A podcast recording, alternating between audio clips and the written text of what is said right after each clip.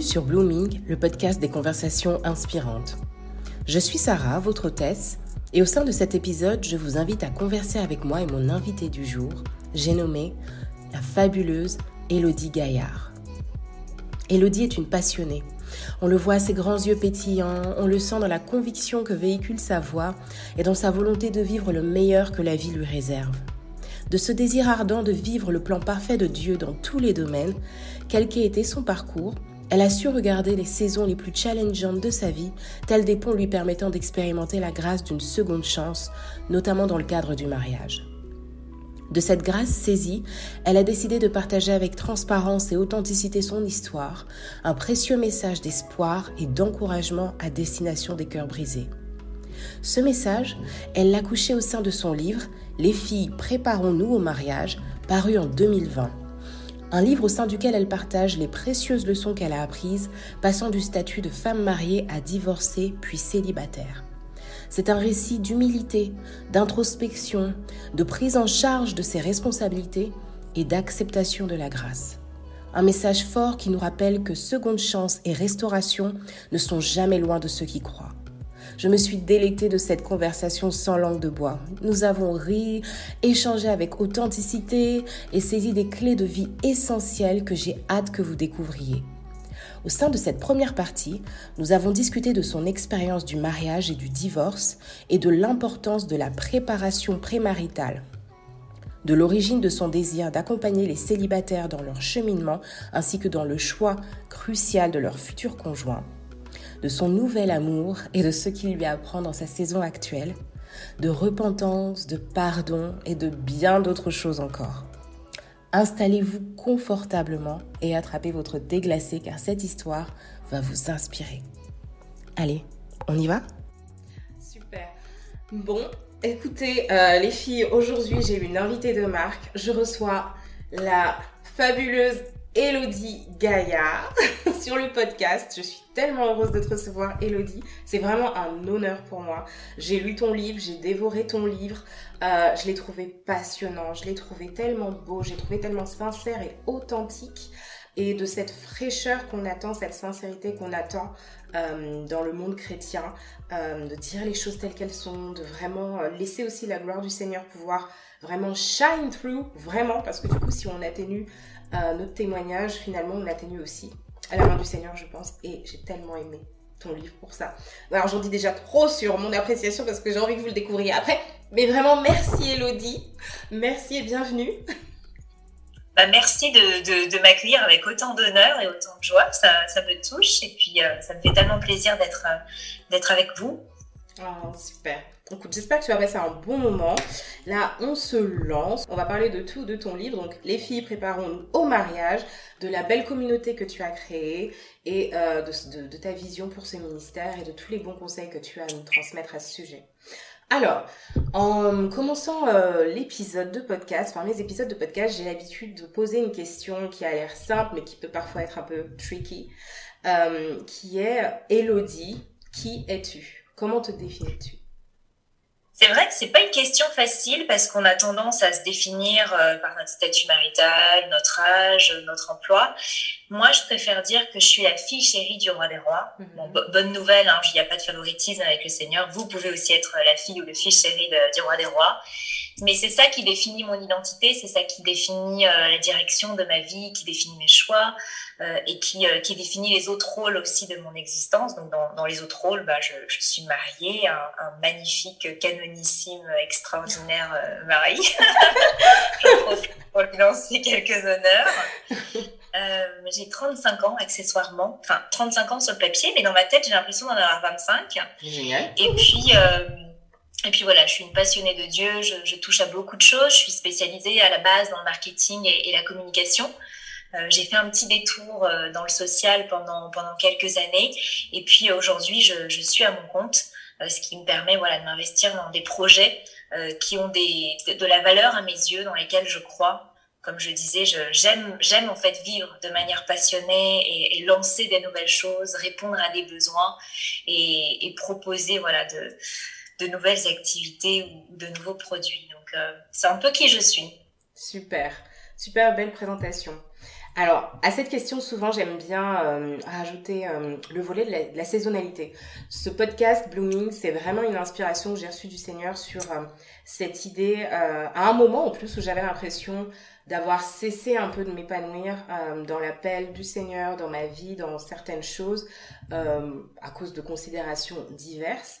Et le Seigneur me rappelait vraiment cette idée que, en fait, à chaque saison, on est appelé à à bloomer, à s'épanouir, à déployer nos, nos pétales, euh, à nous élancer vers le ciel et tout, et à être nourri et à nourrir également. Si, tant est qu'on a, on a, qu'on ait euh, assez de, de, recul pour pouvoir tirer le beau de chaque Et donc, euh, ça m'a beaucoup enseigné sur le fait de discerner les saisons dans lesquelles on se trouve et de tirer parti de chacune. Donc, j'ai envie de te demander, dans quelle saison actuellement est-ce que tu te sens évoluer, en un ou deux mots, et euh, qu'est-ce qu'elle t'apprend sur ton cheminement actuel? Alors je dirais euh, élargissement. C'est un peu, tu sais, comme la chrysalide qui doit devenir papillon. Elle est, elle doit sortir de son cocon. Elle doit faire des efforts. Elle doit sortir de sa zone de confort. On a des saisons en fait qui sont les zones de confort où on est arrivé à un stade, euh, c'est sympathique, on connaît bien son environnement, c'est plus ou moins facile et léger. Et puis il y a d'autres saisons où là le Seigneur il nous demande d'aller dans des endroits où n'avait pas spécialement envie d'aller. Mmh. Donc je dirais euh, bah, l'élargissement. Je, je, suis mariée depuis euh, moins d'un an, donc c'est l'année euh, charnière de, de, pose de fondement, de fondement, d'harmonisation aussi, de, de trouver aussi, j'ai envie de dire, sa touche et sa couleur en tant que couple. Euh, c'est aussi une zone de, bah, pour moi de croissance au niveau professionnel parce que je me suis complètement lancée euh, à mon compte. Mhm. Donc c'est euh, c'est une belle aventure, mais qui est remplie de, de doutes, de questionnements, et puis de de croissance aussi dans ma relation avec le Seigneur où tu sais, je crois que quand tu es jeune chrétien, tu fais des prières et puis tu te rends compte que oh, le Seigneur, il les exauce. Mm. Parce que c'est un petit peu comme un bébé, bah, t'as faim, on te donne le biberon. Mais plus tu grandis, et à un moment donné, quand ton ado, il va te dire j'ai faim, tu vas pas lui donner le biberon. Et donc, tu vas le laisser un petit peu se débrouiller, se faire des pâtes, se faire des œufs. Et donc, avec le Seigneur, c'est une, c'est aussi une période où, euh, où je sens, voilà, que, il y a peut-être des désirs euh, que j'ai dans mon cœur et qui sont pas forcément les désirs de Dieu. Et puis il me dit non, on va arrêter la volonté permissive, on va rentrer dans la volonté parfaite. Mm. Et puis on va étirer ton caractère, on va euh, payer le prix parce qu'il y a, il y a des domaines dans lesquels il faut, faut payer aussi un prix. Dieu nous demande, euh, ça nous coûte. On voit pas forcément non plus la, la, finalité, mais on peut lui faire confiance et on sait on sait voilà qui est présent. Et puis l'élargissement dans, dans, mon caractère où le mariage est un très bon outil pour ça, pour éprer, pour faire sauter les petits bouts pointus et ce qui voilà est pas forcément très très lisse, limé. Euh, donc c'est une belle saison, mhm. intense, mhm. mais euh, qui je, je l'espère et je le crois va porter des bons fruits. Amen. Waouh, élargissement. Il, il élargit tes territoires, tes limites, c'est génial. Donc ça veut dire qu'il y a tellement de choses à découvrir, il y a de l'excitation pour les choses, euh, les nouvelles choses que tu vas euh, enclencher, que tu vas découvrir, que tu vas toucher du doigt, c'est génial. C'est une belle saison à laquelle être. C'est une belle saison. Alors, donc comme je le disais en introduction, j'ai eu le plaisir de découvrir ton livre. J'ai dû te découvrir sur les réseaux sociaux. j'ai découvert ton compte Instagram Girl Let's Get Prepared for Marriage c'est ça. Euh, donc une belle communauté de 5000 femmes euh, célibataires et je pense qu'il doit y en avoir également des mariés comme moi qui lisent et qui se disent non mais il y a toujours quelque chose à apprendre même quand on est euh, dans la saison je pense que vraiment on apprend continuellement comment être un bon époux comment l'être selon la vision du Seigneur et c'est vraiment une source d'encouragement ce que tu apportes sur cette plateforme. On voit beaucoup de témoignages, euh, des lives, beaucoup d'interventions que tu fais euh, également. Euh, je sais que tu réalises également des workshops, que tu accompagnes des femmes également. C'est juste merveilleux ce que tu as pu créer au travers d'une saison de challenge et, au travers d'une saison de, découverte de toi profonde. Donc, ton histoire, si on doit retourner à la base, euh, qu'est-ce que tu penses qui t'a, dans ton histoire, t'a amené à vivre les choses que tu as vécues aujourd'hui Et quelle est ton histoire, en fait, finalement? Alors, je vais pas vous, spoiler euh, tout le livre, mais euh, pour la faire courte, en fait, je me suis mariée à 19 ans, j'étais chrétienne, j'étais amoureuse, ce qui pour moi était les deux éléments nécessaires et suffisants pour, pour pouvoir se marier. Et donc, je me suis mariée, et puis au bout de, de 7 ans, mon ex-mari a souhaité qu'on se sépare. on a divorcé deux ans plus tard. Donc ça a été euh, un ébranlement total, une perte de repère. Comment en tant que, que femme chrétienne, je peux en fait arriver au divorce? Euh, ça a été, ouais, ça a été vraiment. Je pense que le divorce c'est une des plus grosses blessures qu'on peut qu'on peut vivre et qu'on peut expérimenter. Ça a tout remis en question et ce que j'ai aimé, c'est que le Seigneur euh, m'a vraiment aidé à prendre mes responsabilités. C'est-à-dire qu'au lieu de pointer l'autre du doigt, se dire qu'est-ce que moi, en fait, je n'ai pas compris dans le mariage et quelle est ma part qui a fait qu'on en arrive à cette issue finale qui n'était pas ce que j'avais prévu euh, lorsque j'ai dit oui à cette personne. Et donc, tout ce, tout ce cheminement intérieur, ce questionnement, qu'est-ce que j'aurais dû savoir avant de me marier, en fait? Qu'est-ce que j'aurais dû mettre en place que je n'ai pas mis en place? Euh, Qu'est-ce qui m'a manqué? C'est tous les éléments sur lesquels, en fait, Dieu m'a amené à me questionner à obtenir des réponses. Et puis, c'est en 2017 que euh, je reçois un songe et le Seigneur me dit, je veux que tu écrives un livre. Il me donne le, titre du livre, Les filles, préparons-nous au mariage. Et je me dis, mais c'est pas possible, je, je, suis divorcée, je suis célibataire, enfin, tu peux pas écrire ce type de livre. Et il me dit, au contraire, tes blessures vont parler plus que tes victoires, parce que tu es entrée, en fait, dans le mariage, tu sais beaucoup de choses qui ne fonctionnent pas, enfin, si en tout cas on les fait mal. Et donc tu peux venir avec beaucoup d'humilité, sans arrogance en fait, devant les personnes qui ne sont pas encore entrées dans le mariage, mhm. pour les mettre en garde, pour qu'elles-mêmes en fait s'évitent des douleurs, des souffrances. Et, et, et, tu seras plus écouté en fait que si tu viens en disant j'ai un super mariage, regardez-moi, euh, je suis parfaite. Donc c'était une, une, très belle leçon d'humilité pour moi parce que je me suis dit mais la honte d'écrire ce livre si je reste célibataire après toute ma vie. Dieu m'avait dit que j'allais me remarier, mais je fais imagine t'écris un livre les filles préparons-nous au mariage à 60 ans t'es encore célibataire quoi. Et, euh, et donc euh, voilà c'est comme ça qu'est né en fait ce livre et puis à la suite du livre euh, ça m'a pris deux ans et demi hein, pour l'écrire parce que ça a vraiment été un processus où j'ai vécu tout ce mm. que je dis dans le livre. C'est pas, c'est pas euh, de l'intellectuel, c'est, c'est vraiment des choses que j'ai expérimentées. C'est un travail que Dieu a fait en moi, une circoncision de cœur. Donc c'est pour ça que le livre, peut-être, euh, quand on le lit, on, on peut se dire waouh, c'est très poignant. C'est au niveau des émotions, ça peut susciter beaucoup d'émotions parce que ça a été écrit avec mes tripes au moment où je vivais les choses. Mm. Et c'est pour ça que ça a pris deux ans et demi. Et puis à la suite de, de la sortie du livre, qui a une, une, une très belle sortie, finalement, il y a eu un désir qui émanait de la part euh, des lecteurs de créer une communauté pour continuer en fait de s'encourager, de s'enrichir. Et c'est comme ça qu'est née euh, bah, la communauté euh, GSGPFM, Préparons-nous au mariage. Et je tiens à le préciser, qui aujourd'hui compte euh, une huitaine de membres qui, euh, qui anime cette communauté. Donc, c'est pas du tout moi qui, qui suis aux commandes et qui suis euh, toute seule. Euh, il y a vraiment différents apports avec des, des, femmes magnifiques et je, je, les en remercie. Et, et voilà. vraiment, je rebondis sur ce que tu as dit. On sent vraiment que c'était vraiment un un, vrai travail, euh, un vrai travail sur toi, euh, mêlé de, foi, d'amour, comme on dit en anglais. Je vais, excusez-moi, j'ai beaucoup d'anglicisme. Labor of love. Vraiment, c'est vraiment de, on sent vraiment que tu es authentique. Moi, j'ai été vraiment profondément touchée par l'humilité et euh, l'ownership. Vraiment, tu prenais chacune de tes responsabilités. Il y avait même des moments où j'étais en mode, ok, d'accord, ok, ok. Elle a vraiment tout dit. Et oui, elle a, et tu as vraiment, vraiment T'as vraiment déversé ton cœur et cette sincérité, cette authenticité, effectivement, hein, ce que le Seigneur a dit était vrai. Il n'y a rien de plus touchant. Je suis tellement convaincue par, euh, par ce discours qu'on apprend beaucoup de nos erreurs euh, et beaucoup aussi de ceux qui sont passés par des parcours euh, pour lesquels ils ont reconnu que oui, il y a, y, a eu des difficultés et qui n'ont pas honte de pouvoir les exploiter pour le bien, pour le bien et la sanctification et l'édification du corps de Christ. Donc vraiment, merci Merci pour cette humilité et aussi pour euh, cette obéissance, parce que euh, ça demande beaucoup de se dévoiler comme ça, de se dire bah après tout, enfin pourquoi on m'écouterait moi plutôt qu'une autre personne, et puis surtout pour la prise de responsabilité, franchement surtout dans le domaine du mariage, c'est vraiment un des endroits où on peut pas tricher en fait. Euh, et où aussi les choses se jouent à deux. On est vraiment des team players et quand la balle tombe, on, voilà, on se demande bah, tous les deux quelle a été notre responsabilité là-dedans. Vraiment félicitations pour, euh, pour tout cela. J'ai euh, retenu quelque chose que tu as dit quand tu euh, as présenté ton parcours. Tu as dit bah, que tu t'es mariée à 19 ans, que tu étais en Christ, que tu as épousé un chrétien que tu, et, et que vous vous aimiez. Et tu as précisé, je pensais, je pense, enfin je paraphrase, que cela suffisait. Est-ce que tu peux développer un peu plus là-dessus? Absolument.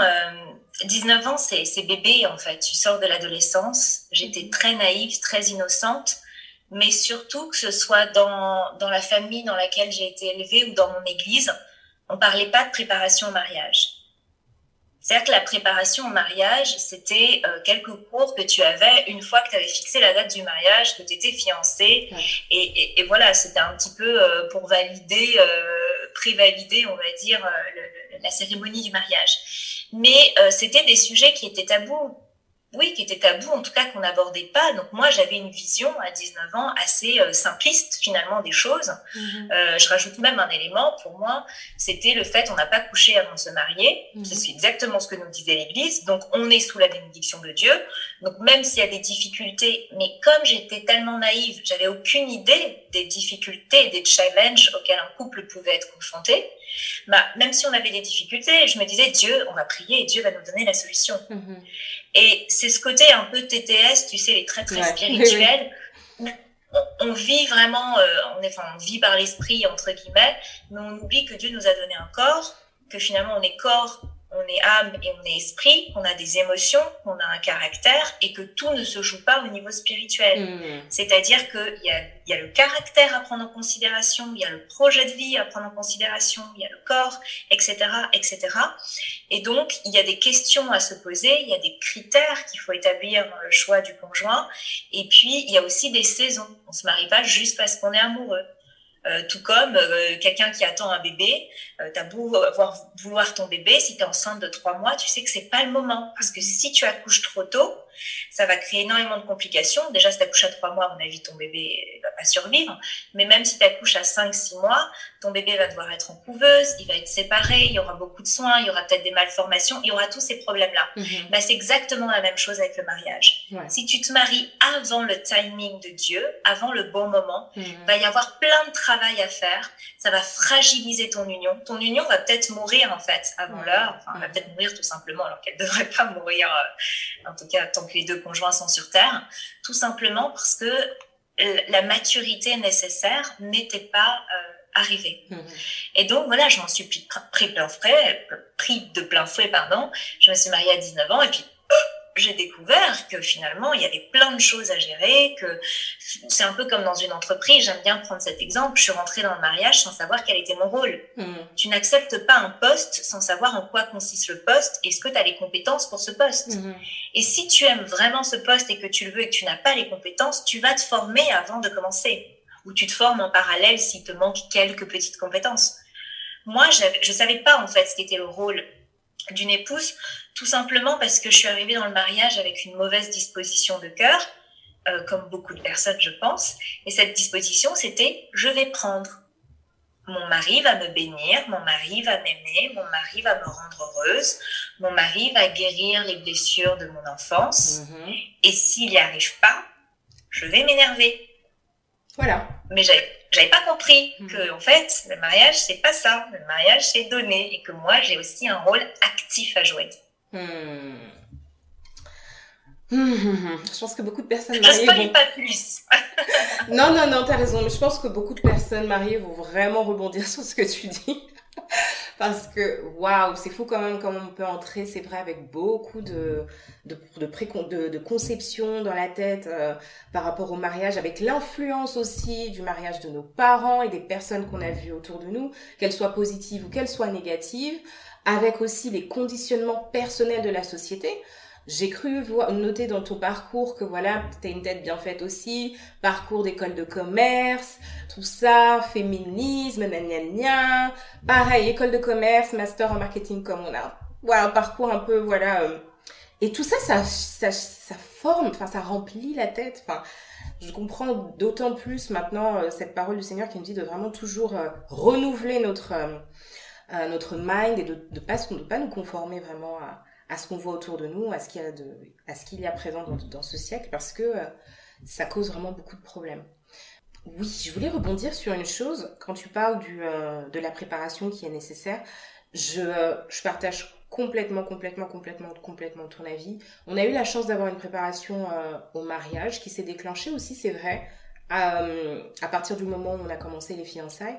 Mais euh, ayant eu des, des fiançailles longues qu'on a passées à l'église, en servant, on, a beaucoup lu, on a été beaucoup accompagnés. On a des parrains de mariage qui sont très actifs quand même dans notre vie jusqu'à aujourd'hui, même après 12 ans de mariage. Et ça, c'est vraiment une bénédiction.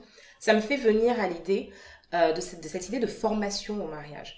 Je vois beaucoup de comptes sur Instagram s'ouvrir, de couples qui ouvrent la parole, qui invitent, euh, surtout dans le milieu chrétien, qui invitent d'autres à vraiment découvrir qu'est-ce que c'est que le mariage. Voilà, on a 5 ans, on a 10 ans, on a 15 ans d'expérience. On va vous dire ce que c'est. Et j'adore ce mouvement. Et, euh, et j'ai vraiment un truc sur le cœur par rapport à ça je me dis que c'est tellement du pain béni. On n'avait pas dans les, les, générations précédentes, euh, à 20 ans, à 21 ans, ce genre de ressources à disposition. Il y avait quelques livres écrits en anglais pour la plupart. Donc déjà, il fallait maîtriser l'anglais et avoir un peu ce goût de lire. Euh, mais il n'y avait pas tout ce système vraiment d'accompagnement, de couple qui s'ouvre, de girl, let's get prepared for marriage. Donc vraiment, euh, j'adore cette mouvance. Qu'est-ce que toi tu en penses? Tu aurais aimé pouvoir en profiter il y a quelque temps? Ouais, et puis si tu me permets, euh, quand le Seigneur m'a demandé d'écrire le livre, euh, le livre a été publié en 2020. Il y a énormément de ministères autour du mariage, de la préparation au mariage qui se sont lancés. Mm-hmm. Et en fait, j'ai ressenti, quand je passais du temps avec Dieu, Dieu me disait, tu sais, Elodie, l'ennemi, la base d'une société, c'est la, enfin, la base d'une société, c'est une famille. C'est le socle, c'est la famille. Et l'ennemi, en fait, son plan d'attaque, c'est de détruire la famille. Et la base de la famille, c'est le couple. Donc, c'est détruire le couple. Mhm. Et il a deux stratégies. La première stratégie, c'est le divorce, les séparations, etc. donc, ça qui brise les familles, qui font exploser euh, en éclats les familles. La deuxième stratégie, c'est de maintenir dans le célibat des personnes qui ne devraient plus être dans la saison du célibat. Mhm. Et quand moi j'ai écrit ce livre, j'ai écrit avec beaucoup de pleurs parce que Dieu m'a donné un véritable fardeau pour les célibataires. Et j'ai senti l'amour de Dieu qui disait maintenant ça suffit. Et j'ai senti qu'il y a une onction qui est pas que nationale, vraiment une onction mondiale qui est venue au niveau de la préparation du mariage, mais qui fait partie du plan divin. Ça n'a rien à voir avec GGPFM, mm. c'est qu'un microcosme. Mais je crois qu'on est arrivé à un moment où le Seigneur a dit, je vais prendre ça en main parce que ça devient trop important, trop, euh, trop, trop grave. Et donc, il, lève des gens. En tout cas, je vois qu'il y a vraiment une armée de, de, personnes euh, qui sont sincèrement touchées. Tu vois, en fait, qui sont euh, affectées par un fardeau, par un poids, qu'il y a, euh, il y a un vrai désir d'aider les personnes. Donc, pour répondre à ta question, euh, euh, oui, j'aurais trop aimé avoir ça, j'ai envie de dire à mon époque, en tout cas quand j'avais quand j'avais 19 ans. après, je suis pas quelqu'un de nostalgique. Je crois que toute chose concourt au bien de ceux qui aiment Dieu. Euh, Dieu a permis que je sois euh, un petit élément qui participe à, cette mouvance de préparation grâce à mon témoignage.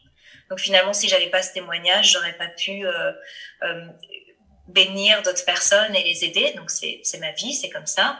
Mais, mais je crois qu'aujourd'hui, on a beaucoup de ressources et manque de connaissances, le peuple périt, nous dit la Bible, à nous d'être sages déjà de nous exposer à ces ressources, mhm. mais euh, de ne pas être euh, la personne euh, qui entend et qui ne fait pas, c'est-à-dire que tu entends, mais en action. J'espère en tout cas que c'est ce qui ressort de mon livre, c'est que j'ai voulu que ce soit un livre très pratico-pratique, où c'est pas que de la théorie, je te donne des clés précises, je te demande de faire des listes, je te demande de prier. Donc l'idée, c'est de se mettre en marche pour voir les bons fruits dans notre vie. Exactement je, plaisante un peu là-dessus, mais c'est pas drôle. C'était vraiment, euh, c'était vraiment, vraiment, vraiment touchant. Je me suis dit, mais qu'est-ce qui se passe? Qu'est-ce qui se passe, Seigneur? Et euh, c'est là aussi que j'ai commencé à avoir cette réflexion de, oui, mais bon, euh, beaucoup aussi quand je, quand je discutais avec certaines de mes amies ou certaines connaissances qui ont divorcé, elles me disaient, mais oui, mais c'est difficile aujourd'hui d'avoir déjà d'une l'espoir qu'un mariage tienne jusqu'au bout. Euh, à cause de différentes choses. C'est vrai qu'on vient tous... Euh, aujourd'hui, beaucoup de couples, un couple sur deux euh, vient et...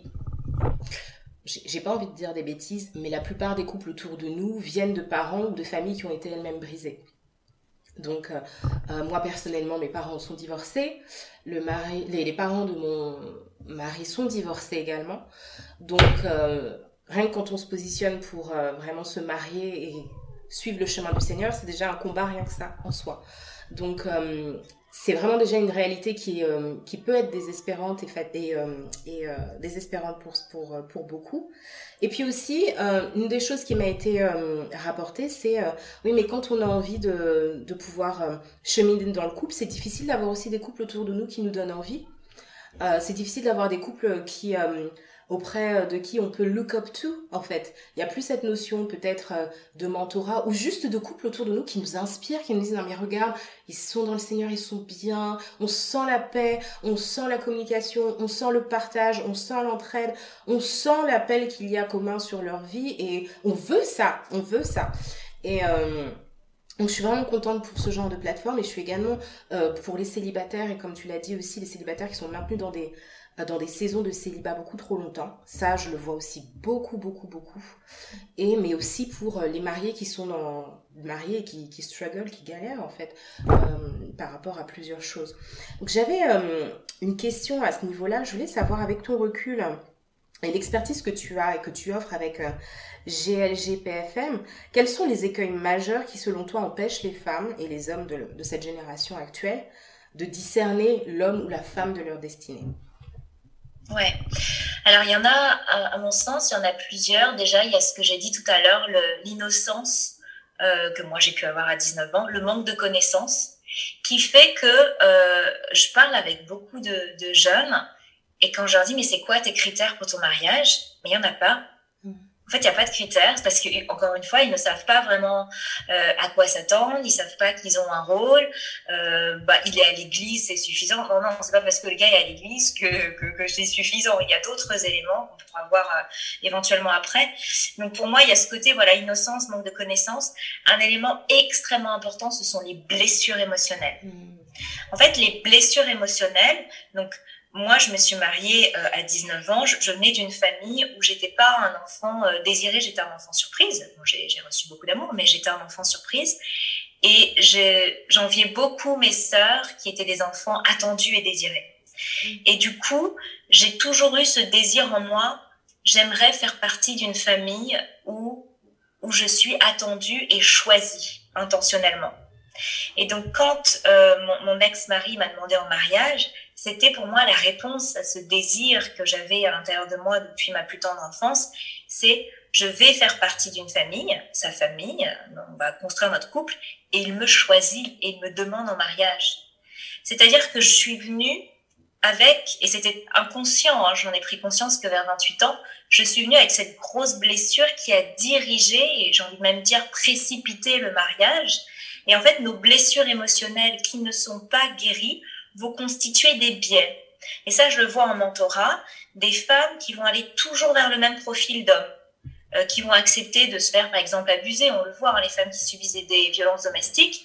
Souvent, pourquoi? Il y a une grosse carence émotionnelle, il y a un gros désir d'être aimé, et donc on va accepter ce qui n'est pas acceptable, ce qui n'est pas tolérable, mais parce qu'il y a quand même on a l'impression, parce que c'est même pas du vrai amour, un peu d'amour ou un petit peu d'attention. Donc les blessures émotionnelles, peuvent nous faire dévier du bon chemin. Quelqu'un, par exemple, qui a une mauvaise identité ou un manque de confiance en soi, ou euh, tu as l'impression que si t'es pas marié, euh, t'as pas de valeur, t'es pas une femme si t'as pas d'enfant, bah, le premier venu qui va te demander en mariage, tu vas te marier. Tu vas croire que c'est la réponse de Dieu. Alors qu'en fait, à la source, il y a une blessure, il y a un manque de connaissance, il y a quelque chose, en tout cas, un, besoin qui est à traiter, mais pas de cette manière-là. Donc, je vois beaucoup, et ça, je, tiens à le souligner, Sarah, je suis tellement triste. Je reçois de plus en plus de messages privés mhm. de personnes qui me disent qu'elles viennent de se marier il y a moins de six mois, que finalement, elles se rendent compte que c'était pas du tout le bon choix, que c'était pas le choix de Dieu.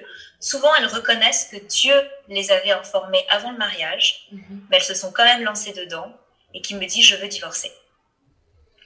Et là, euh, c'est juste, c'est tellement triste, c'est tellement, c'est tellement compliqué. Mhm. Donc voilà, je pense que les blessures émotionnelles, ils sont, euh, ils sont pour beaucoup. Et puis euh, peut-être le troisième élément, on a vu l'innocence, c'est le, manque de préparation, hein, tout simplement, la manque de compréhension euh, du mariage. Le mariage, pour moi, c'est un ministère. Mhm. le mariage, ce n'est pas ta destinée. Tu ne réussis pas ta vie si tu es marié. C'est un élément de ta destinée Et, le mariage, c'est aussi, pour moi, c'est comme une saison. Tu as la saison du célibat, tu as la saison du mariage. Chaque saison, en fait, a ses jolies choses. Euh, en été, euh, tu as plein de fruits, tu as du soleil. En hiver, tu peux skier. Mais chaque saison a aussi ses difficultés, ses challenges, ses obstacles à, à relever. Et donc, en ce sens, il ne faut pas croire qu'une saison est meilleure qu'une autre. Une saison est tout simplement différente d'une autre. Elle apporte des choses différentes. Donc ça, il faut le comprendre parce que je vois aussi beaucoup d'idéalisme où, euh, où les personnes se disent ah bah je serai beaucoup plus heureuse quand je serai mariée où je serai beaucoup plus épanouie, où ma vie aura du sens, où je pourrais commencer à investir, je pourrais commencer à faire des projets, etc., etc. Et finalement, quand elles se marient, elles se rendent compte, bah mince, il y a, des, c'est pas comme j'imaginais, et donc il y a une frustration, il y a une déception, et la déception peut justement conduire à, des conflits et à, des séparations. Enfin, je suis d'accord avec ce que tu viens de dire, mais je pense aussi que dans la... Je sais pas si tu le vois, toi, sur les réseaux sociaux, je pense quand même que tu dois le voir, vu que tu parles à beaucoup de femmes célibataires aujourd'hui.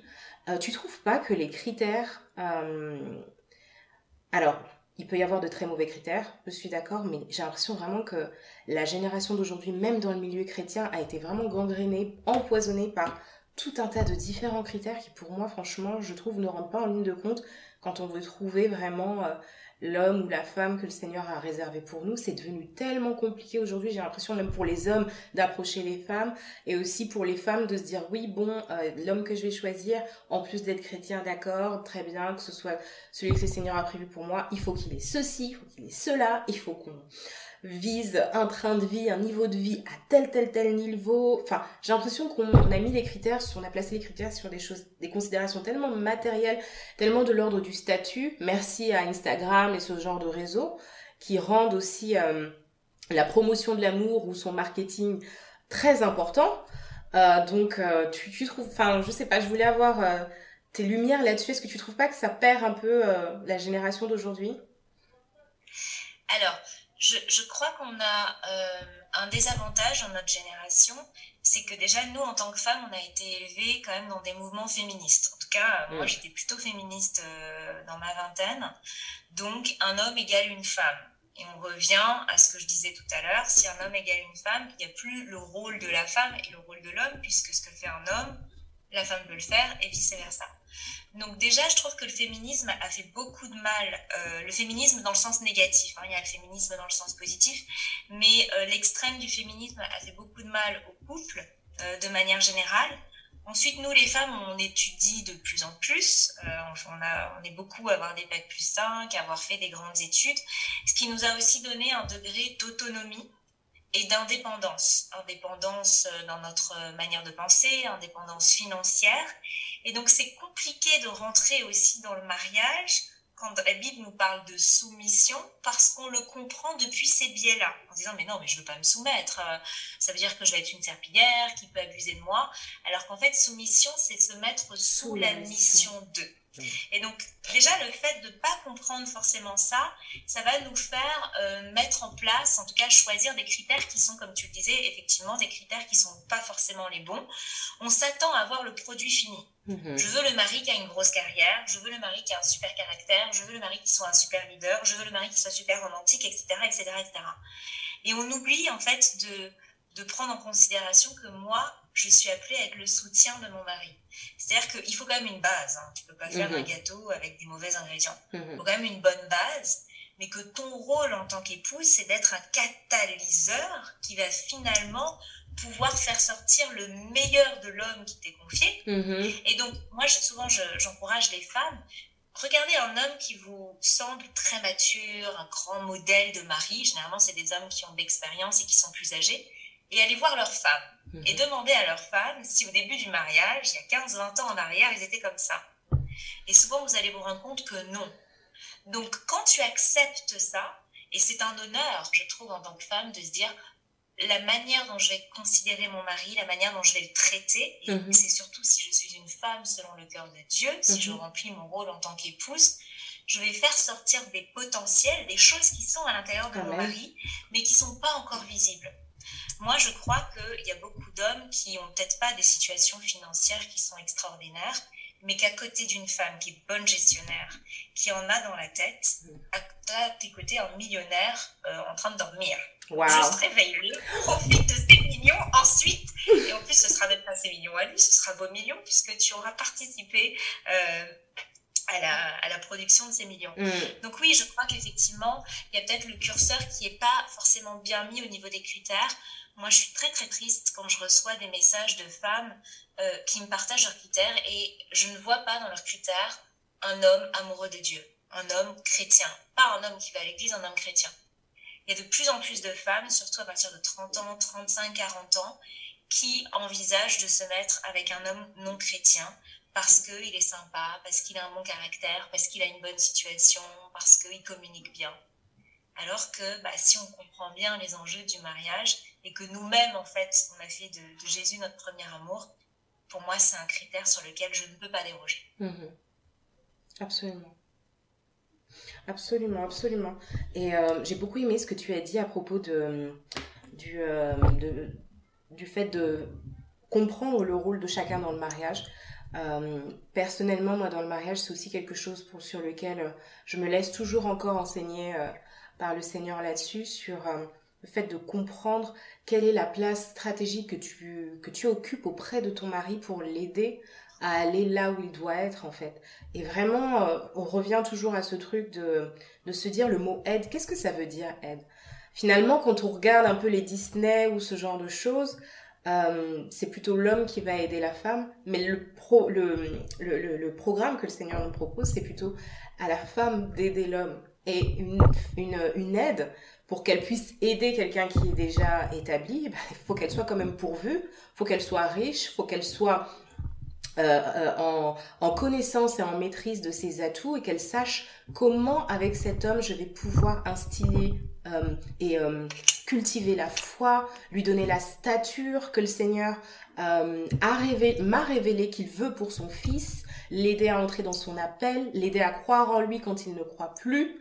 C'est une posture qui est complètement, complètement, complètement différente et complètement euh, qui bouleverse les codes de l'assistanat selon les règles du romantisme et de tout ça et de tout et tout. Et moi, je, c'est, euh, j'en fais vraiment une, une mission chaque jour de me dire, mais comment est-ce que, Seigneur, je peux aimer Jonathan comme tu veux que je l'aime pour qu'il développe son plein potentiel? Parce que quand on veut se marier selon euh, le Seigneur, on, a toujours ce truc de notre appel, la destinée, ce qu'il veut pour nous ce qu'il veut qu'on devienne, comment notre couple va impacter euh, les gens qui sont autour de nous pour la mission qu'il avait déjà prédestinée pour nous. Donc c'est vraiment une place, je trouve, cruciale et c'est un voile que le Seigneur enlève sur euh, les femmes qui veulent à un moment sortir un peu peut-être de euh, ces rôles qui sont proposés par la société, qui sont tellement tronqués, qui sont tellement formatés et qui n'ont rien à avoir. je me rappelle, alors ça va peut-être faire crier, oui, certaines féministes, mais notre parrain de mariage euh, on, a des parents de mariage vraiment géniaux. Euh, il, se trouve en plus qu'il est pasteur. Et il nous disait, Sarah, tu sais, tu commenceras à découvrir ta place et l'appel et ton appel dans la vie de ton mari quand tu accepteras d'ouvrir les yeux sur ses faiblesses. Et au début, j'étais en mode, oh, mais non! il est fort en Christ et, puis il est fort tout court quoi. Enfin, je veux dire, euh, qui, quelle femme se dit qu'elle va épouser un homme qui a des faiblesses? Mais c'est tellement la réalité en fait. Et c'est là que vient, je pense, le vrai amour de se dire, non, vraiment, je, je, je t'aime quand tu es up, mais je t'aime aussi quand tu es down, même plus. Et je vois euh, la vision que le Seigneur avait pour toi dans ces moments-là. Je vois la, grâce que le Seigneur a pour toi dans ces moments-là. Et je vais te tenir la main, autant qu'il me tient la main aussi dans mes cheminements, pour aller vers ce que tu es vraiment.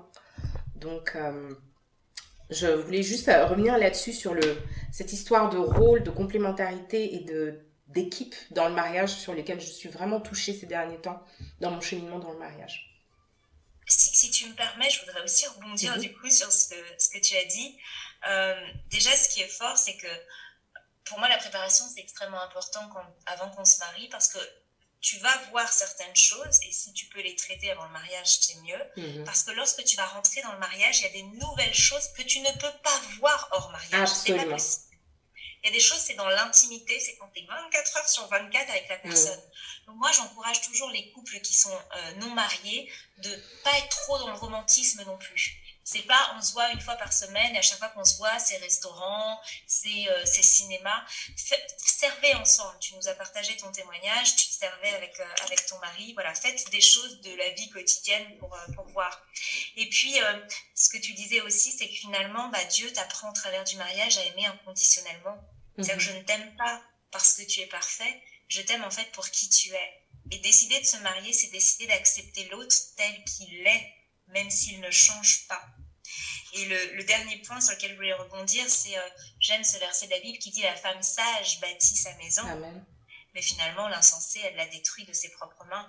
C'est-à-dire que je vais devoir faire preuve euh, de sagesse. Parfois, je vais devoir aussi être astucieuse, parler d'une certaine manière à mon mari pour euh, voilà lui montrer mon amour, mon affection. Et puis déjà, qu'est-ce que l'amour? La mm. société a galvaudé ce terme. On mm. pense que aimer, c'est faire des bisous et offrir des cadeaux. Mais la Bible nous parle qu'une femme qui aime son mari, c'est une femme qui l'admire et qui le respecte. C'est-à-dire que le premier langage d'amour de l'homme, c'est pas euh, euh, être aimé en disant je t'aime, je t'aime toute la journée, c'est en le respectant. Mm-hmm. Est-ce que ça, déjà, j'y arrive? Je vois beaucoup de femmes, mais il est con, il est bête, qui insultent un peu leur mari. Et puis de l'autre côté, non, mais je t'aime, mon amour mais t'as pas compris qu'en fait, quand t'as dit il est con ou tu l'as humilié devant quelqu'un, bah, finalement, c'est tout ce qui retient. respect, il, il s'est pas senti aimé. Donc la femme sage, elle a conscience de tout ça et elle va jouer en fait sur tous ces points, enfin jouer euh, dans le sens positif du terme, pour justement construire son mariage, construire sa famille et lui donner la direction que euh, le Seigneur lui demande de donner. Mm-hmm. Et euh, j'aime la direction de prendre cette conversation parce que je trouve que ça rend les femmes tellement actives dans ce poste euh, et dans cette mission euh, et tellement moins passives par rapport à ce qu'on nous propose dans la vision du romantisme où on est vraiment en mode ah moi je reçois les fleurs, les chocolats, les mais euh, quand il s'agit d'aider, quand il s'agit de d'être un, catalyseur, comme tu disais, de, de, potentiel de ton mari, il n'y a plus personne pour pour voir, euh, pour, être active. Et euh, j'ai aimé ce que tu disais à propos du fait que, parce que j'aime vraiment quand je parle avec des célibataires, je me dis, mais ne regardez pas au compte en banque d'un homme, regardez peut-être à son ambition, je pense. regardez peut-être à à sa vision pour sa vie, à sa volonté, et puis à la détermination qu'il met dedans pour pouvoir s'élever quel que soit ce que ça peut vouloir dire. Hein. Euh, mais euh, j'ai aimé quand tu disais euh, justement une femme qui ne sera pas forcément mariée avec un millionnaire, avec une bonne gestion, aura l'impression de vivre auprès d'un millionnaire. Et j'adore ça parce que j'aimerais vraiment qu'on retire... C'est vrai qu'il y a des considérations financières et j'ai vu que tu en parles beaucoup en ce moment sur le compte. sur le compte et c'est une très bonne chose. Il faut vraiment parler d'argent dans le couple, c'est très important.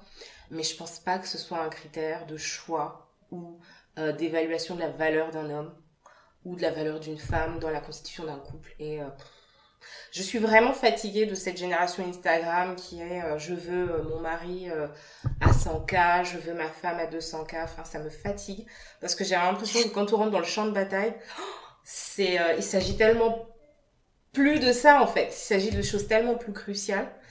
Et, euh, et, ça peut empêcher euh, justement certaines femmes de rentrer dans leur euh, saison de mariage, de se dire ah mais oui, mais peut-être j'ai un petit peu plus de diplôme que lui ou je gagne un petit peu plus que lui. C'est aussi des réalités. Mhm. et puis aussi pour certains hommes. Donc bon bref, je tenais à le préciser. Je sais pas si ce sont des critères qui reviennent souvent aussi pour toi quand tu discutes en mentorat, ce genre de choses, de considérations financières et tout. Oui, bah d'ailleurs j'ai une personne avec qui je parlais dernièrement qui m'a dit moi je ne pourrais pas en fait choisir un homme qui a moins de patrimoine que moi, moins d'études que moi et moins d'argent sur son compte en banque que moi parce que j'ai travaillé durement. C'est quelqu'un voilà, qui a plus de 30 ans. J'ai travaillé durement, j'ai fait des efforts et j'ai pas envie qu'il en bénéficie euh, comme ça euh, alors que lui, il n'aurait pas euh, contribué. Donc oui, je, je le vois. voilà, moi je pense qu'il faut plutôt, il faut quand même regarder l'état des finances de la personne, sa gestion, sa gestion. la gestion des finances on dit beaucoup sur sa maturité spirituelle, sa maturité au niveau de son caractère, etc. Je mm. Je parle pas de somme. Tu peux, par exemple, je euh, je sais pas, peut-être que ton futur mari, il a dû aider sa famille et, pendant 10 ans et du coup, il n'a pas beaucoup d'économies. Mais est-ce qu'il a des dettes? Mm. Est-ce que c'est quelqu'un qui est généreux? Mm-hmm. Est-ce que c'est quelqu'un voilà, qui essaye de faire fructifier son travail? Mm-hmm. euh, Moi, j'ai un très bon exemple d'une femme qui était euh, directrice d'une grande banque en Australie, qui est tombée amoureuse du réceptionniste qui a semé en lui, qui l'a a vraiment aidé. Le gars a pris des cours du soir pendant très très longtemps. Et puis aujourd'hui, il est directeur commercial chez Seb et, elle, justement, s'est mise de côté pour élever les enfants. Hmm. Ils ont une très bonne situation.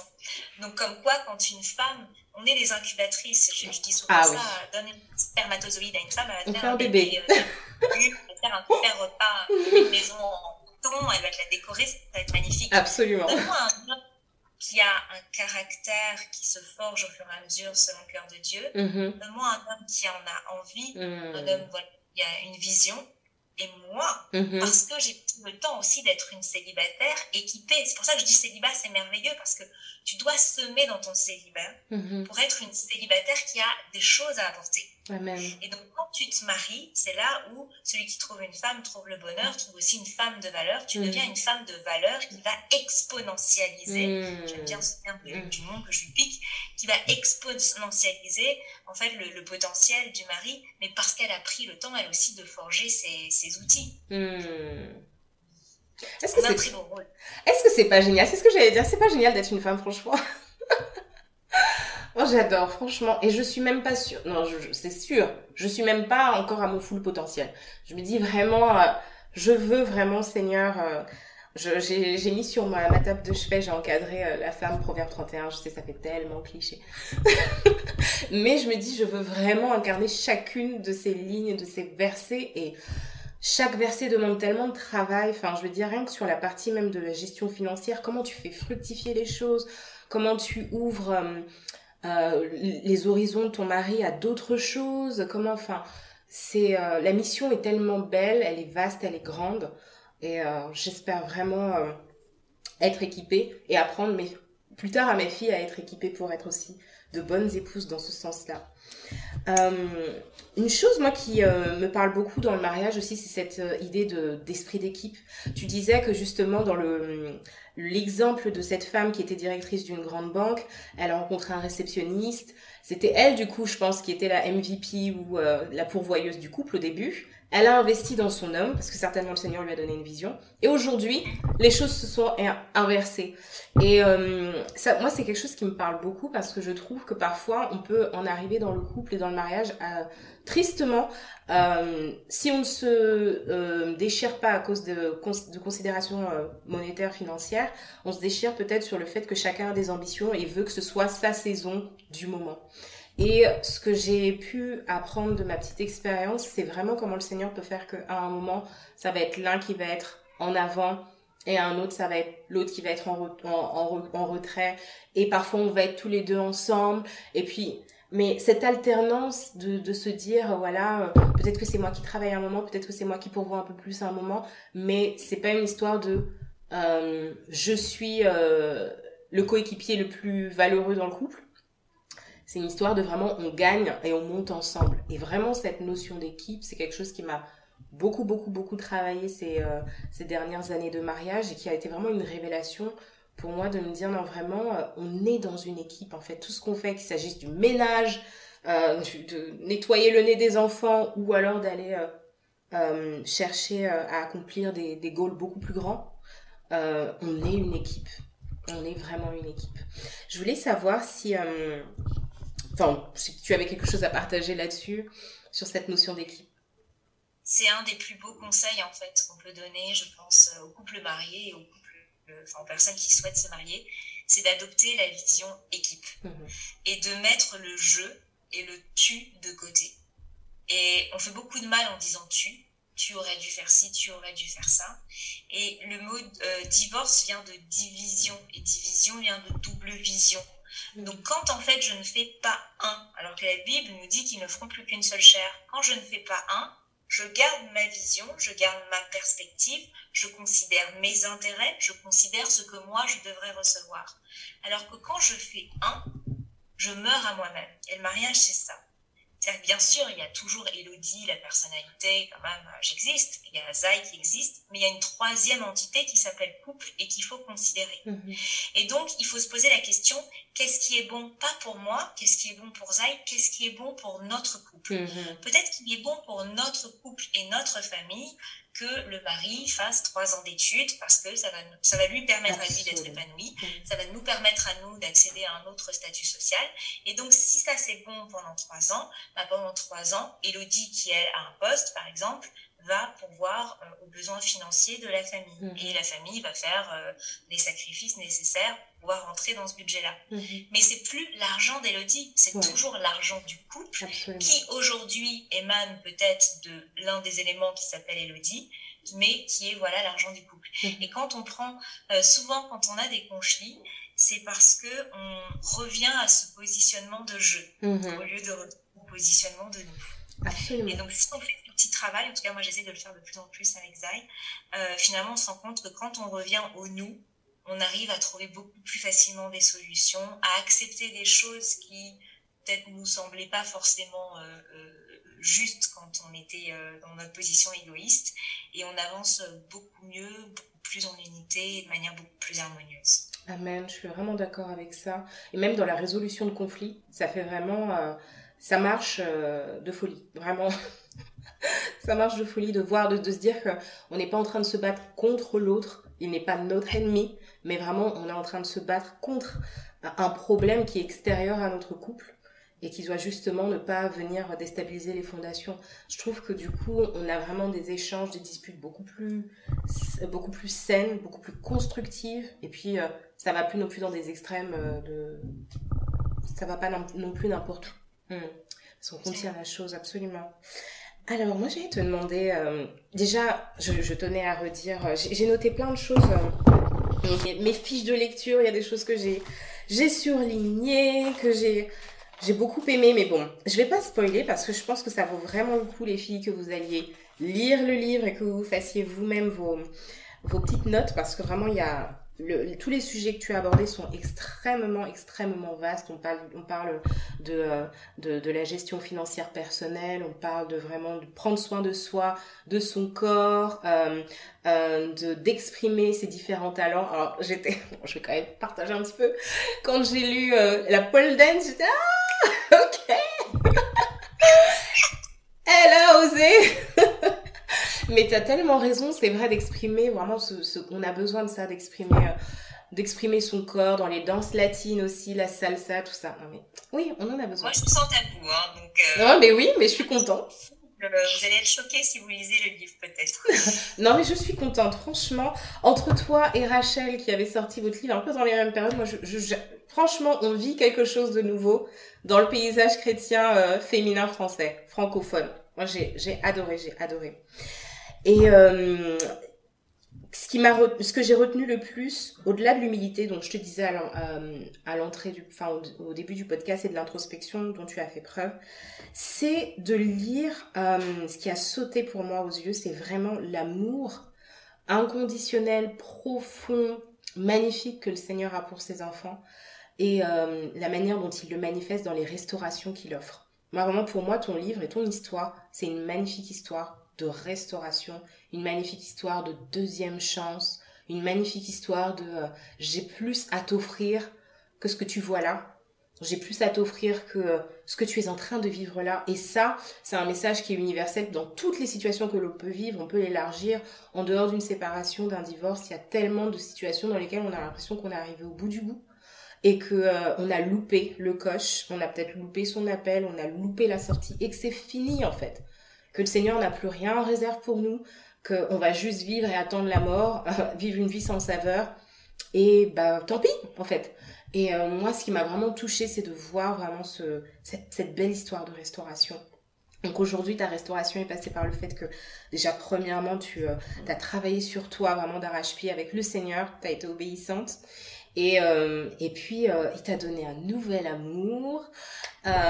Et c'est juste génial. Donc, euh, je voulais savoir, euh, euh, avant de te demander ce que ton, ton mariage t'apprend dans la saison actuelle, je me dis, mais comment, enfin, c'est difficile de, de se dire, je suis une personne perfectionniste et j'ai l'impression que quand j'ai fait une erreur, c'est fini. Donc je me dis qu'il doit y avoir des gens pareils comme moi qui doivent se dire, mais comment on fait pour prendre courage et croire que le Seigneur peut nous accorder des grâces aussi grandes dans nos vies en fait? Parce que parfois le Seigneur peut nous faire grâce, mais on a du mal à recevoir en fait. On se dit non mais je mérite pas en fait. J'aurais, enfin, comment toi tu as fait pour euh, ouvrir ton cœur à cela? Alors en fait moi j'étais euh, quelqu'un de très perfectionniste et euh, c'est de l'orgueil qui est derrière. Quand on n'arrive pas à recevoir, c'est de l'orgueil, hmm. tout simplement. C'est une hmm. forme d'orgueil. Et ce qui est bien, c'est que moi j'ai touché le fond du fond et en fait, tu as deux choix. Soit tu restes dans ton orgueil et tu meurs, tout simplement. Il n'y a pas, pas d'autre euh, possibilité. Soit en fait, tu acceptes. Alors au début, tu n'y crois pas trop, mais tu vas essayer, tu vas tester, de se dire, y a, la grâce, ça existe, Dieu en parle.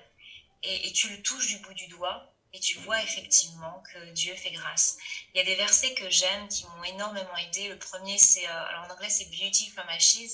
C'est faire euh, naître la beauté des cendres. Mhm. D'ailleurs, il y a un très bon livre de Joyce Meyer qui a ce titre.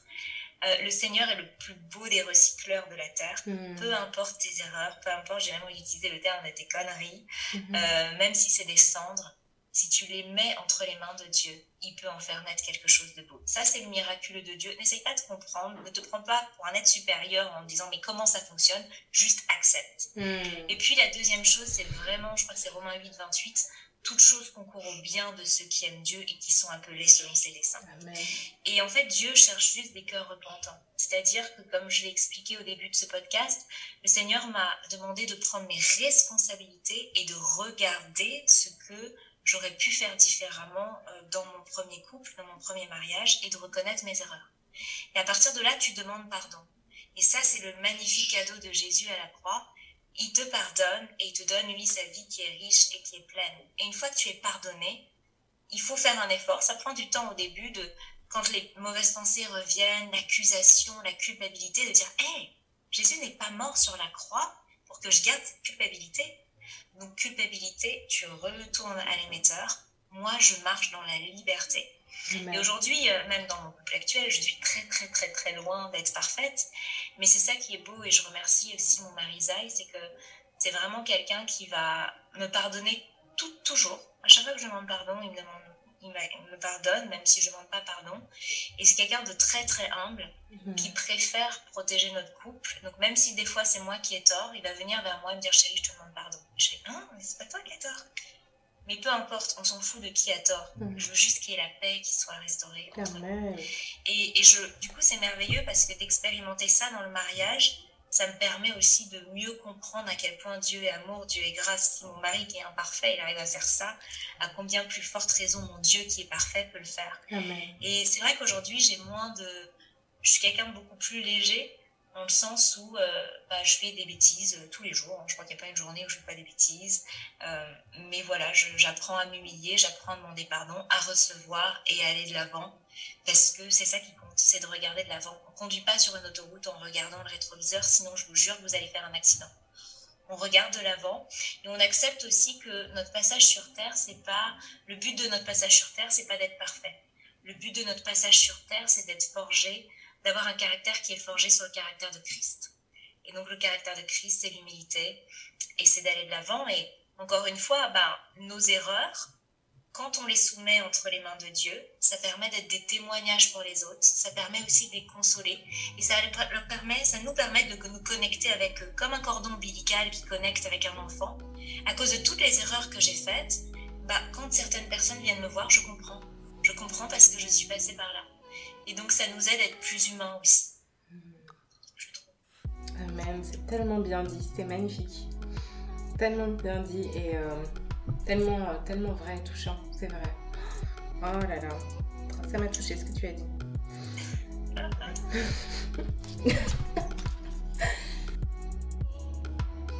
Vous avez été inspiré? Dites-le avec des étoiles, 5 sur iTunes et un mot doux, afin que d'autres puissent le trouver et être enrichis à leur tour. Et pour suivre la sortie des nouveaux épisodes, retrouvez-moi sur le compte Instagram du podcast at The Blooming Podcast et sur Twitter at Blooming Podcast où nous pourrons continuer la conversation. Un sujet que vous souhaiteriez que j'aborde ou une question à traiter anonymement sur le podcast, enregistrez votre message vocal ou envoyez-moi un mail sur iamblooming at bloomingpodcast.fr. En attendant le prochain épisode, n'oubliez pas, keep on blooming through your seasons.